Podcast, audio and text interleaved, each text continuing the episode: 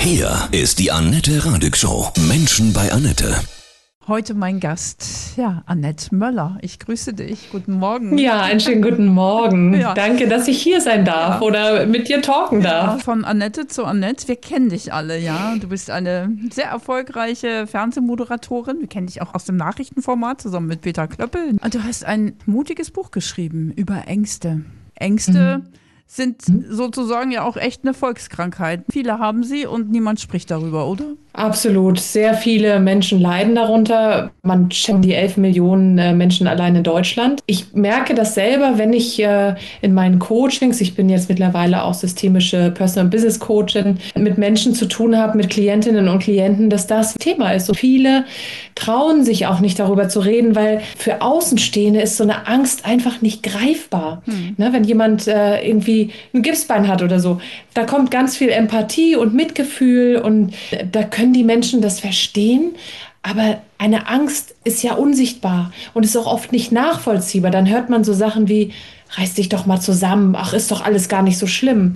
Und äh, wer das nicht selber mal erlebt hat, der kann das einfach nur ganz, ganz schwer nachvollziehen. Dein Buch heißt Liebe Angst, Zeit, dass du gehst. Wie lange Mhm. hast du Angst gehabt und Panikattacken? Also bei mir hat die Panikattacke in oder zu einem Zeitpunkt zugeschlagen, als ich extrem überarbeitet war. Ich hatte mich gerade von meinem Freund getrennt und äh, war eigentlich sehr glücklich darüber und dachte, jetzt gibst du richtig Gas und jetzt äh, beweist du dich richtig im Job. Ich war seit anderthalb Jahren bei den Nachrichten, das war 2009 und ich wollte es einfach richtig gut machen. Ich habe mir einen extremen Druck selber gemacht, der kam gar nicht von außen, sondern einfach aus mir heraus, weil ich immer dachte, na ja, jetzt darfst du hier diese Wahnsinnsnachrichten Ja. machen, die wahnsinnig erfolgreiche Sendung, aber eigentlich hast du doch dein BWL-Studium nicht abgeschlossen. Du hast eine Schauspielausbildung, du hast äh, in der Band gesungen, äh, du hast getanzt in Diskotheken und ich war eher das Showgirl als die Nachrichtenmoderatorin und plötzlich war ich in diesem Job. Das war natürlich auch nicht über Nacht. Ich habe mich da schon hingearbeitet und war sehr, sehr fleißig. Was hat dich denn daran Ja. so bewegt? Also, dass du nicht das geschafft hast, was du eigentlich wolltest? Oder Es war immer mein großer Traum, Fernsehmoderatorin zu werden. Ich habe die Chancen ergriffen, die sich mir geboten haben. Ich habe ja ein Volontariat gemacht in Hamburg und habe dann gesagt, so, jetzt möchte ich aber ins nationale Programm, ich gehe jetzt nach Köln. Dummerweise hatte da nur niemand auf mich gewartet und ähm, ich musste mir da wirklich meinen Weg äh, erkämpfen. Und dann hat sich einfach zugetragen, dass ich äh, zum Nachrichtenfernsehen kam und äh, dass ich da aber auch immer gesagt habe, da habe ich dann als Redakteurin gearbeitet und da habe ich dann zu meinem damaligen Chef gesagt, ja, aber ich will keine Nachrichten machen. Und der sagte immer, nee, nee, also in den Nachrichten sehe ich dich auch nicht. Tja, wie es der Zufall wollte, saß ich irgendwann in den Nachrichten, weil es sich einfach so ergeben hat, weil da auch dann ein Engpass war und ähm, ich bin einfach immer ins kalte Wasser gesprungen, wenn sich Dinge für mich ergeben haben. Und das habe ich irgendwie gut gemacht Ja. und das fanden sie super. Und dann ging es weiter. Dann kamen mehrere Nachrichtensendungen hinzu und dann nahm das alles so seinen Lauf und dann kam ein Casting äh, dazu beim Schwestersender und plötzlich saß ich dann in diesem Casting und Wochen später bekam ich dann die Info, ja, wir wollen gerne mit dir zusammenarbeiten. Und ich meine, wer sagt da nein, bei so einer Chance? Ja, genau. Natürlich war es immer so, dass ich eher gesagt habe, ich möchte sowas äh, Unterhaltsames moderieren mit Menschen, mit Show, mit Action. Diese Möglichkeit war aber einfach nicht da. Und jetzt hatte ich quasi auf dem Silbertablett einen ganz, ganz tollen Job, so eine Once-in-a-Lifetime-Chance liegen. Und da musste ich einfach zugreifen. Und da habe ich auch gar nicht die Sache hinterfragt. Ich war glücklich, ich war stolz, ich hatte da einen tollen Erfolg, dass man mich ausgesucht hatte und fühlte mich auch sehr geehrt. Und ähm, das ging ja auch eine ganze Weile gut. Ich glaube einfach, wenn ich mir damals gar nicht diesen Druck gemacht hätte und äh, vielleicht da auch schon so weit gewesen wäre, dass ich erkannt hätte, es ist ganz gut, mir mal einen äh, Mentalcoach oder jemanden zu suchen, der sich mit solchen Dingen auskennt. Also gar nicht mal unbedingt eine Therapie wäre da gar nicht notwendig gewesen, aber einfach mal jemand, mit dem man so seine Zweifel auch besprechen kann, mit dem man einfach mal gucken kann, was ist denn das in mir? Warum ist das da? Der Druck Mhm. hat quasi deine Ängste ausgelöst. Kann man das so sagen? Ja, genau. Es war einfach diese Situation, dass ich mich so extrem unter Druck gesetzt hatte und dann so überarbeitet war und das einfach dazu geführt hat, dass ich dass ich nicht mehr konnte in dem Moment. Ich glaube, wäre ich gefestigt gewesen und in meiner Mitte, also dann wäre ich gar nicht in diese Situation gekommen, überhaupt zu sagen, oh, ich muss jetzt hier tiefer sprechen, damit ich cooler klinge und kompetenter wirke, mhm. sondern ich hätte einfach meinen Job gemacht und gut wäre gewesen. Und ich hätte vielleicht auch nicht so wahnsinnig viel gearbeitet, sondern ich schon viel, aber nicht so bis zur Erschöpfung. Wie haben sich denn und, deine ähm, Angst- und Panikattacken geäußert? Also es ging ja los mit dieser, mit dieser Panik in der Sendung, dass ich falsch geatmet hatte und da, oder falsch angefangen habe zu sprechen, nämlich viel zu tief, weil ich cool sein wollte. Mhm. Hallo, hier sind die Nachrichten. So, ja. und wenn du als Moderatorin so anfängst zu sprechen, dann merkst du vielleicht auch in so einem aufgeregten ja. Zustand, äh, ich kriege hier gar nicht mehr die Luft, äh, die ich gewohnt bin. Das hat mich in dem Moment so in in Stress versetzt, weil ich war in einer Live-Situation, ich wollte besonders gut sein. Ich konnte aus dem, aus dem Moment nicht raus. Ich konnte nicht einfach sagen, ja, startet mal ein paar Bilder ein, dass ich nicht zu sehen bin. Ich musste reden. Und äh, das hat mich halt in dem Moment so gestresst, dass ich dachte, oh Gott, ich kriege keine Luft mehr, ich sterbe hier an Ort und Stelle oder ich falle zumindest in Ohnmacht. Und hatte so den Reflex, fliehen zu wollen. Mir war aber auch, und das, das ist total krass, was da so im Kopf dann abläuft, äh, wenn man so eine Panikattacke hat. Also es waren wirklich, die körperlichen Symptome waren furchtbar. Es war Herzrasen, dass ich dachte, mir, mir platzt wirklich der Brustkorb. Mhm. Und äh, ich habe keine Luft gekriegt. Ich rang wirklich nach Luft. Ich war zitterig, ich hatte Schweißausbrüche, mir war schwindelig, mir war übel. Ich dachte, ich muss mich gleich übergeben. Und es kam irgendwie alles zusammen und es war einfach so eine furchtbare Situation, aus der ich raus wollte und mit der ich nicht umgehen konnte. Und dennoch lief in mir die, der Gedanke auch ab, okay, wenn du jetzt umfällst, dann bist du morgen in den Schlagzeilen. Mhm. Wenn du jetzt wegläufst, dann wirst du nie wieder in diese Sendung zurückkommen, weil du es wahrscheinlich einfach auch nicht mehr kannst und weil du vielleicht dann auch nicht mehr für fähig gehalten bist. Das kann natürlich auch sein. Diese Angst war ja auch irgendwie da. Also habe ich weitergemacht, habe mich am Tisch festgekrallt, habe irgendwie versucht, da durchzukommen, bin da wirklich durchgaloppiert, weil ich dachte, wenn ich schneller lese, habe ich schneller hinter mir. Wie und, lange hast ähm, du das ähm, durchgehalten, ohne dass du mit jemandem darüber gesprochen hast? Ja, die ganze Zeit. Ach, also es, es, gab ein, es, gab, es gab einige wenige und es war ja danach, also das war die Panikattacke und ähm, ich habe dann, ich habe dann zwei, äh, zwei Wochen frei gehabt und bin dann wieder in die Sendung und es war schon auch in diesen zwei Wochen, ich war fix und fertig. Mhm. Ich habe manchmal den ganzen Tag nichts auf die Reihe gekriegt, bin ich aus dem Bett gekommen, war völlig am Ende, habe den ganzen Tag geheult geheult, habe mich vom Sofa zum Bett geschleppt oder auch umgekehrt und habe dafür manchmal einen ganzen Tag gebraucht, Wahnsinn. weil ich einfach nicht mehr in der Lage war und habe richtig so Angstattacken gehabt mhm. in, in, in der Zeit und musste dann nach diesen zwei Wochen wieder zur Arbeit und wollte auch zur Arbeit zurück, weil ich dachte, das muss ja jetzt mal ein Ende haben hier. Und als ich dann abends wieder in der Sendung saß, wusste ich, okay, die Angst kommt jetzt wieder. Es ging den ganzen Tag natürlich schon so, aber dann saß ich da und ich merkte richtig, wie diese Angstwelle über mich hineinrollte. Und warum und hast du dir da echt keine Hilfe geholt? Hast du dich geschämt dafür? Wolltest die habe ich mir, nee, die habe ich mir später geholt. Ah, ja. Ich habe mir tatsächlich später Hilfe geholt, aber ich musste erst mal an den Punkt kommen, mhm. festzustellen, ich brauche tatsächlich Hilfe. Ich komme hier nicht mehr alleine ja. klar. Mhm. Ich hatte dann so Akutsprechstunden in einer Tagesklinik in der Nähe, was mir erst mal geholfen hat. Und ich habe dann in den Momenten, ich habe mir dann wirklich einen Monat mich krank schreiben lassen mit einer anderen Diagnose, um nicht sagen zu müssen, was mit mir los ist. Und habe in diesem Monat wirklich versucht, da mal mal hinterzukommen, was ist mit mir los, was ist das da, was ist überhaupt Angst? Und es war schon auch erstmal ein, ein guter Schritt zu erkennen, okay, ich sterbe nicht daran. Diese mhm. Angst ist eine völlig normale körperliche Reaktion. So, und dann habe ich nach und nach angefangen zu gucken, was steckt dahinter, was kann es sein? Und die Arbeit mit dem inneren Kind. Ich habe eine Familienaufstellung gemacht, um einfach mal zu gucken, so eine schwierige Kindheit, was war da los mit meinem Vater, um einfach mhm. Verständnis dafür zu entwickeln.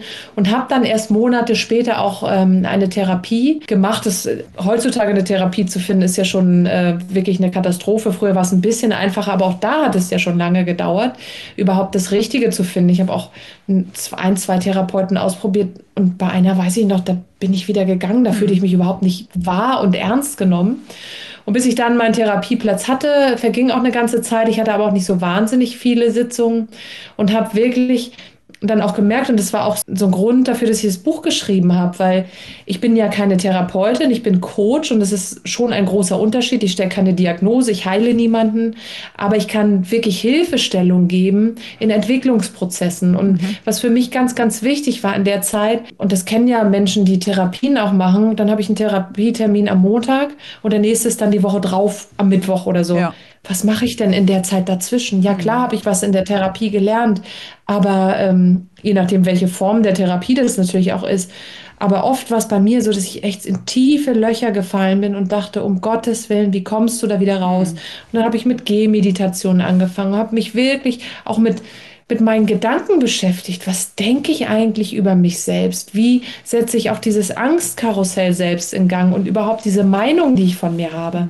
Also da steckt ganz, ganz viel Arbeit hinter und ähm, die, die, ich hätte mir damals so ein Buch gewünscht, wie ich es jetzt ja, rausgebracht ja. habe. Ja, es sind ganz viele Tipps auch dabei. Jeder hat ja unterschiedliche Ängste, ne? Aber äh, mhm. wenn diese Ängste so unbehandelt bleiben, dann kann es irgendwann so sein, dass es eben auf den Körper geht, so wie bei dir, ne? Absolut, mhm. absolut absolut. Also so eine Panikattacke, die entsteht gar nicht unbedingt aus dem Nichts heraus, sondern da sind oft schon äh, große psychische Belastungen ja. vorausgegangen. Das Was? kann gestern gewesen sein, das kann aber auch vor einem Monat hm. gewesen sein. Und, Wovor haben viele ähm, Menschen ähm, Angst aus deiner Erfahrung? Du hast dich damit ja jetzt auch auseinandergesetzt. Ach, das ist, das ist, ganz, das mhm. ist ganz unterschiedlich. Also das kann man wirklich gar nicht so pauschal sagen. Da habe ich jetzt auch kein Ranking mhm. erstellt. Das sind ganz, ganz viele unterschiedliche Sachen. Aber so Versagensängste beispielsweise sind ein großes Thema, gerade in unserer Leistungsgesellschaft, wo von dir erwartet wird, dass du funktionierst, auch wenn es dir nicht gut geht. Wo viele dann versuchen, das Gesicht zu wahren, ähm, obwohl es ihnen eben nicht gut geht. Und ähm, das ist zum Beispiel ein großes Thema. Ne? Aber es gibt so viele unterschiedliche Ängste, auf die man manchmal gar nicht so selber kommt. Ja. Und ähm, es hat viel natürlich auch mit der eigenen Vergangenheit zu tun. Und da mal hinzukommen und da genau drauf zu gucken, was ist das da eigentlich in mir? Was, was, was triggert mich da? Womit gleiche ich unbewusst aus meiner Vergangenheit diese aktuelle Situation ab? Das ist schon sehr, sehr hilfreich. Erzähl doch bitte mal ein paar Tipps, was ich tun kann, wenn mhm. ich merke, dass ich angstbesessen bin. Ja, angstbesessen. Es ist natürlich auch eine große Frage, was für eine Art von Angst. Ne? Mhm. Ne? Wenn es jetzt wirklich eine pathologische Geschichte ist, dann ist es immer ganz, ganz wichtig, den Hausarzt aufzusuchen oder tatsächlich einen Therapeuten. Am besten ist immer der Hausarzt als erster Ansprechpartner, um das mal überhaupt auf den Tisch zu legen und dann zu gucken, was empfiehlt er mir. Das, das sage ich auch immer meinen Klientinnen und Klienten, wenn die Angst wirklich so groß ist, dass sie das Leben massiv beeinträchtigt, dass man nicht mehr schafft, aus dem Haus zu gehen oder dass die Partnerschaft massiv darunter leidet oder der Job in Gefahr ist, dann ist es wirklich angezeigt, sich da ärztlichen Rat zu holen und möglicherweise auch sich nach einer Therapie umzugucken. Ähm, aber es muss ja gar nicht immer so weit sein, dass es wirklich, man schafft es morgens nicht mehr aus dem Bett. Das ist so eine starke Angst. Es gibt ja auch viele andere Ängste, die dazu führen, dass wir uns unwohl fühlen, antriebslos und nicht so richtig aus dem Quark kommen und es nicht schaffen, Dinge umzusetzen und einfach ja darunter leiden. Und äh, gerade auch wenn man suizidgefährdet ist, übrigens auch ganz wichtig, äh, einen Arzt aufzusuchen. So, und äh, wenn es aber nicht so eine schlimme Form der Angst ist, ne, die jetzt wirklich auch von einem Neurologen, Psychiater und überhaupt erstmal abgeklärt werden muss, steckt vielleicht auch eine körperliche Erkrankung dahinter. Ist auch ganz wichtig, das erstmal auszuschließen. Dann ist es ganz wichtig, ähm, einfach eben auch das mal zu analysieren, was da eigentlich mit einem selbst los ist. In eine Angst, in eine Angstsituation ähm, oft gerät, dann ist das allererste, was ich auch immer sage und was ich auch für mich festgestellt habe, was für mich so ein Aha-Erlebnis war, die Angst anzuerkennen. Mhm. Also je mehr wir uns dagegen wehren, dass äh, gegen eine unangenehme Situation, gegen so eine Angst, die aufkommt, desto schlimmer wird es. Und stattdessen wirklich zu sagen, okay, die Angst ist jetzt ein Teil von mir, auch wenn es nicht mein Lieblingsteil ist, aber das ist gerade ein persönlicher Anteil von mir. Es ist okay, dass sie da ist. Sie hat eine Berechtigung. Im Coaching gehen wir immer davon aus, dass die unterschiedlichen Anteile einer Persönlichkeit nicht gegen die Person selbst arbeiten, sondern dass sie Botschaften haben, dass sie eigentlich, dass da immer etwas hintersteckt, was denjenigen auch schützen soll. Bei mir war es so, dass die Angst mir auch sagen wollte oder mich davor schützen wollte, zu scheitern, weil meine weil, weil ich einfach immer im Kopf hatte, oh Gott, ich bin nicht gut mhm. genug. Mhm. Ne? Und die Angst mich da ein Stück weit vorbewahren wollte. Und wirklich zu gucken, erstmal die Angst anzunehmen und vielleicht dann auch zu fragen, was will die mir jetzt eigentlich gerade in diesem Moment mitteilen? Das ja. ist dann ein nächster Schritt. Aber ganz ähm, zu Beginn, wenn ich merke, eine Angstattacke kommt, die Angst zulassen, es ist okay, dass sie da ist. Ich bleibe jetzt einfach hier sitzen oder stehen und atme tief ein und atme tief und atme äh, kraftvoll wieder aus. Und ja. wirklich, ich konzentriere mich auf den Atem. Ich konzentriere mich darauf, was um mich herum passiert. Ich versuche wahrzunehmen, Gerüche, Geräusche, Gefühle. Mhm. Weil das Problem ist, wenn so eine Angst kommt, ich habe das ja selber auch wirklich so massiv miterlebt, es zieht dich von den Schuhen, es haut dich einfach weg von den, also es reißt einen einfach mit gedanklich. Und dieses Gedankenkarussell tatsächlich zu stoppen, weil es geht ja los, beispielsweise ein Herzflackern. Oh Gott, das könnte jetzt die Angst wieder sein. Und dann setzt sich ein Karussell in Gang, dann wird das Herzflackern schlimmer, dann bricht Schweiß aus, dann fangen wir an, uns auch körperlich danach zu richten ja. und äh, eine andere Haltung einzunehmen. Und dann wird dieses Gedankenkarussell immer schlimmer und immer schneller und dann sind wir mittendrin in dieser Angstattacke und da hilft es wirklich, sich auf das Hier und Jetzt und den gegenwärtigen Moment zu konzentrieren. Mhm. Atmung ist total wichtig, mhm. weil man da seine Gedanken ja. stoppt und Meditation auch. Ja, nun ist Meditation für viele auch ein abschreckendes äh, Wort oder eine abschreckende ja. Sache, weil äh, oh, still sitzen und man viele haben dann so im Kopf, oh, Meditation, oh, da muss ich im Schneidersitz hier im Yoga ja, sitzen, ja da muss ich ganz ruhig sehen ne? schon. Ja, aber das ist das ist auch was, worüber man äh, worüber ich oft oft auch spreche und sage, es kommt bei einer Meditation, nimm es als Entspannungsübung. Es genau. reicht einfach, du kannst dich irgendwo hinsetzen, mach die Augen zu, du musst nicht wie ein Yogi da sitzen, nee. sondern einfach konzentriere dich in dem Moment auf den Atem. Wenn du irgendwo anders in der Öffentlichkeit bist, musst du noch nicht mal die Augen zumachen. Aber wirklich, guck irgendwo in die Gegend und konzentriere dich. Einatmen, ausatmen. Und denke vielleicht auch einfach das Wort einatmen. Und du saugst die Luft ein, hältst sie vielleicht einen Moment an und ausatmen. Und das machst du dann auch so lange tatsächlich, bis diese und die Panikattacke oder die Angstattacke rollt an und dann merkst du nach und nach, wie sie irgendwann wieder abebbt. Hm. Und so lange weitermachen, bis sie wirklich vorbei ist. Ich habe das auch oft gemerkt, ähm, auch so in späteren Zeiten nachher. Ich habe ja so ungefähr sechs Jahre damit zu tun gehabt. Man kann jetzt nicht sagen, okay, das war genau der Tag, an dem es aufhörte. Aber das schließt sich dann auch so aus irgendwann, weil ich dann auch einfach viel mehr Sachen gemacht habe, die für mich das Richtige waren. Ich habe da einfach immer wieder gemerkt, so dass ne, diese Konzentration auf die Atmung und einfach im Hier und Jetzt zu bleiben, dass das ganz wahnsinnig geholfen hat. Ja. Würdest du auch sagen, dass wenn man durch seine Ängste durchgegangen ist oder sie angenommen hat, dass man dann für sein Leben ein Stück gewachsen ist? Unbedingt. Und das ist ja nicht nur die Ängste anzunehmen, sondern auch zu gucken, was steckt eigentlich dahinter, mhm. welche Bedürfnisse sind für mich unerfüllt. Also ich habe zum Beispiel im Buch auch ähm, die Arbeit mit dem inneren Kind mit eingebaut. Es gibt natürlich noch andere Persönlichkeitsanteile, die inneren Eltern, der innere Kritiker. Für mich persönlich ähm, war das innere Kind so der wichtigste Punkt und es war auch ehrlich gesagt kein Platz mehr im Buch, um noch andere Anteile zu bemühen. Aber ich habe die Erfahrung eben gemacht ähm, und das werden auch viele andere und das bestätigen mir auch viele andere Menschen, die mit Ängsten zu tun haben, dass viele Erfahrungen auch oder negative Erfahrungen in der Kindheit gemacht wurden, die heute immer noch belastend sind. Und das erstmal zu erkennen und dann zu gucken. Ich habe zum Beispiel festgestellt, das, was ich erlebt habe in meiner Kindheit, das konnte niemand anders heilen als nur ich selbst, weil diese, dieser innere Schmerz, ich, ich war nur selbst in, imstande, den, den anzunehmen und selbst damit zu arbeiten, mit meinem mhm. inneren Kind, wenn das sich meldete und ich war traurig, ich war unsicher, ich bin nicht gut genug, ich fühle mich jetzt zurückgesetzt, dass ich als erwachsene Annette geguckt habe, okay, was braucht jetzt der innere Anteil meines äh, ja. Kindes, also ne, der kindliche Anteil in mir, was braucht er jetzt? Und mich dahin zu stellen und wirklich in Gedanken, das kannst du ja alles in Gedanken für dich alleine klären und das sieht ja auch niemand von außen und wirklich zu sagen, hey, ich bin da, ich, ich gebe dir genau das, was du jetzt brauchst und ich kümmere mich um dich. Und das hat eine ganz, ganz große Wirkung auf mich gehabt. Auch das Thema beispielsweise das Verzeihen zu lernen, auch ein Kapitel im Buch. Es ist ja oft so, dass wir in diesem Schmerz gefangen sind, weil uns jemand früher irgendetwas angetan hat und wir können da einfach nicht loslassen. Wir sind immer da drin, warum war das so, warum wurde mir das angetan, warum ist das passiert und immer in dieser Opferrolle. Und es ist ganz wichtig, da rauszukommen und das anzunehmen, dass es damals so war. Wir können das ja jetzt nicht mehr ändern. Genau. Und ähm, es ist einfach geschehen. Wir können aber unsere Sicht der Dinge und unsere Bewertung der Dinge ändern. Ich finde immer so einen schönen Spruch, wer verzeihen kann, schenkt sich selbst die Freiheit.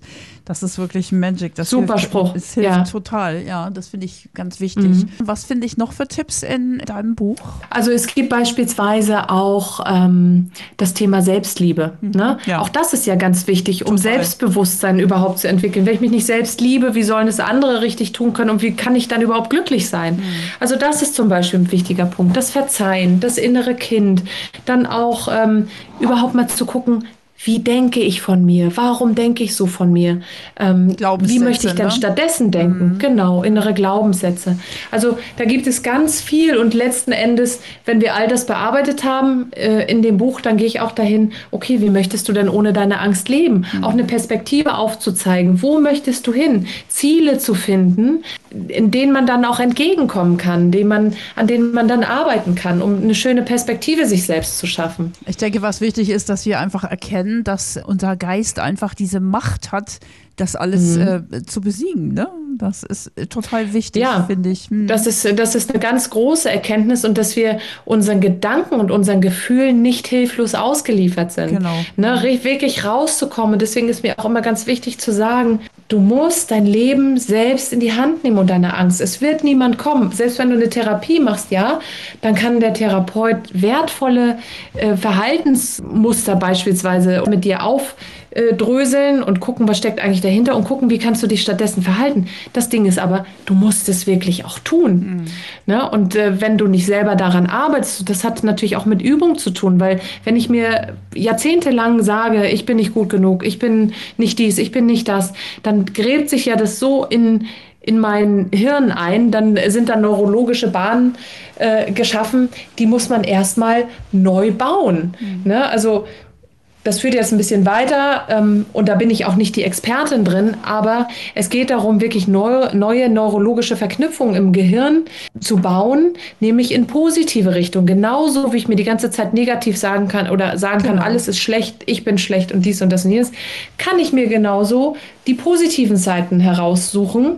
Und wenn ich mir, wenn ich mich damit immer wieder beschäftige, mich darauf fokussiere, dann lerne ich auch genauso zu denken und so zu handeln. Wie reagieren denn Menschen, die dich sehr gut kennen und auch, ja, du bist ja prominent, ja, die jetzt das mitbekommen? Annette mhm. Müller hatte Panikattacken, Angstattacken und schreibt darüber jetzt. Also ich bekomme sehr viele Reaktionen, beispielsweise heute auch bei Instagram. Mein, mein Postfach ist wirklich geplatzt fast. Ich habe zwei Stunden gebraucht, um die ganzen Fragen und äh, Kommentare zu beantworten. Warst du auch? Das hätte ich ja nie gedacht. Das hat mhm. man dir ja nie angesehen. Oh, ich habe dich immer so gern geguckt. Ja das ist ja genau das Ding auch, man sieht es den Menschen nicht an. Man kann den anderen nur vor den Kopf gucken. Was dahinter, was im Kopf los ist und in diesem Menschen los ist, das kann einfach niemand erahnen. Und gerade so Panikattacken kann man äh, auch oft noch gut überspielen, je nachdem, wie stark sie tatsächlich sind oder Angstattacken. Ich merke aber auch, es kommen wirklich Leute aus meinem Umfeld auf mich zu, die jetzt mitbekommen haben, Mensch, du hast da ein Buch geschrieben, die plötzlich einen ganz großen Mitteilungsbedarf haben, die mir erzählen wollen, hey, ich habe da auch was erlebt, ich habe da auch ein Problem und die sich jetzt trauen, hm, das tatsächlich schön. auch zu erzählen, Toll. weil sie das Gefühl haben, da ist jemand, dem kann ich mich anvertrauen, dem kann ich mich offenbaren, weil der versteht mich endlich mal. Mhm. Ich höre das ganz oft, dass, dass die Leute auf Missverständnis oder auf, auf Unverständnis treffen und sich überhaupt nicht erklären können und ähm, ja auch teilweise auch von dem Partner nicht unterstützt werden oder der Partnerin, weil das einfach so schwer für Außenstehende nachvollziehbar ist. Ja, toll, dass du das alles so öffentlich gemacht hast und du hilfst damit so sehr, ja. Liebe Angstzeit, dass du gehst. Ich wünsche dir viel, viel Erfolg, liebe Annette Möller, für dein Buch. Ich danke dir sehr und äh, freue mich, wenn ich vielen Menschen damit helfen kann und viele Menschen erreichen kann und freue mich auch, wenn jetzt vielleicht eine Hörerin oder ein Hörer äh, dieses Buch schon gelesen hat oder gerade dabei ist, freue ich mich ganz wahnsinnig auch auf Feedback äh, über Instagram oder auch über mein meine Seite annettmöller.de. Also gerne schreiben und mich teilhaben lassen. Das freut mich sehr. Und wenn ich es irgendwie hinkriege, antworte ich auch.